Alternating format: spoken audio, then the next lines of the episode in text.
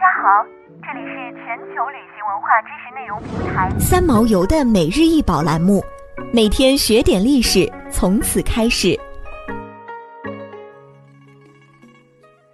每天学点历史，从每日一宝开始。今天给大家分享的是曾侯乙编钟。战国曾侯乙编钟是战国早期曾国国君的一套大型礼乐重器，国家一级文物。一九七八年在湖北随县（今随州）雷鼓墩曾侯乙墓出土，现藏于湖北省博物馆，为该馆镇馆之宝。全套编钟重五吨，共六十五件钟。分三层八组悬挂在呈曲尺形的桐木结构钟架上，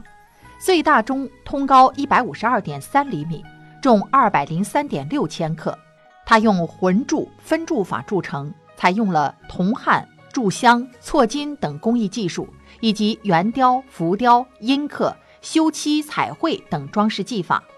每件中均能奏出呈三度音节的双音，全套中十二个半音齐备。可以旋弓转调，音列是现今通行的 C 大调，能演奏五声、六声或七声音节乐曲。曾侯乙编钟是至今世界上已发现的最雄伟、最庞大的乐器，被誉为古代世界的第八大奇迹。有关部门曾对曾侯乙墓出土的成套编钟进行调音，结果表明战国时代已具有完整的十二乐音体系。打破了过去认为十二律是古希腊传来的说法。除了编钟，曾侯乙墓还出土了很多国宝级的文物。这座战国早期曾国国君的墓葬，墓内出土青铜器、乐器、兵器、车马器、金器、玉器、漆木器以及竹简等，共一万五千余件文物。其中青铜器总共出土的就超过十吨了。从出土如此多美轮美奂的文物中可以看出，这个曾国想必在当时可能是一个富裕的大国。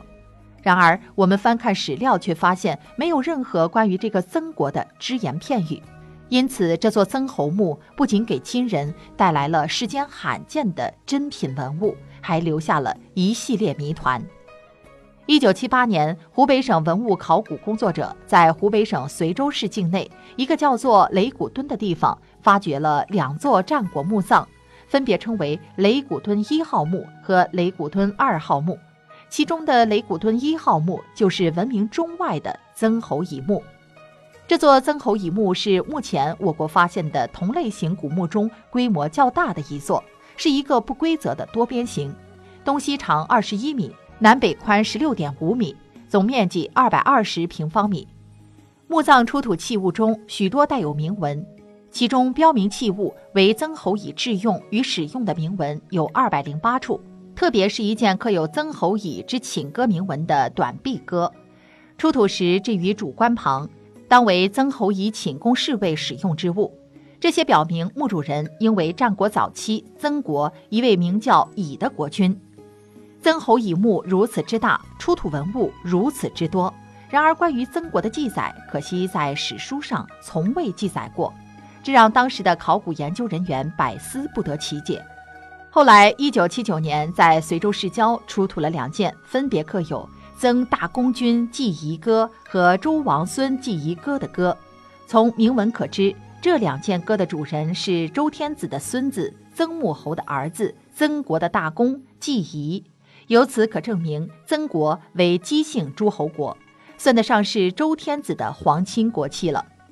西周早期，周王封同姓诸侯在汉水以东地区，随国是最大的姬姓诸侯国，帝望在今湖北随州一带。由于曾国与随国帝王相同，年代一致，同为姬姓诸侯国，很可能曾国就是随国，他们属于一国两名。这个结论现在学术界看法比较一致。曾侯乙编钟拥有迄今所知最为完整的周代乐音系列及其乐律称谓体系，同时作为礼乐之器，它还蕴含着丰富的礼乐文化思想，是公元前五世纪中国文明的一个璀璨的缩影，是中国先秦社会的文化符号，是中国青铜时代巅峰的艺术精品，是人类历史文化宝库中的珍贵遗产。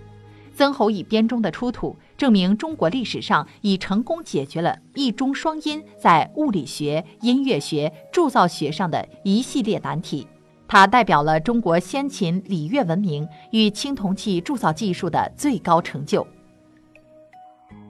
想要鉴赏国宝高清大图，欢迎下载三毛游 App，更多宝贝等着您。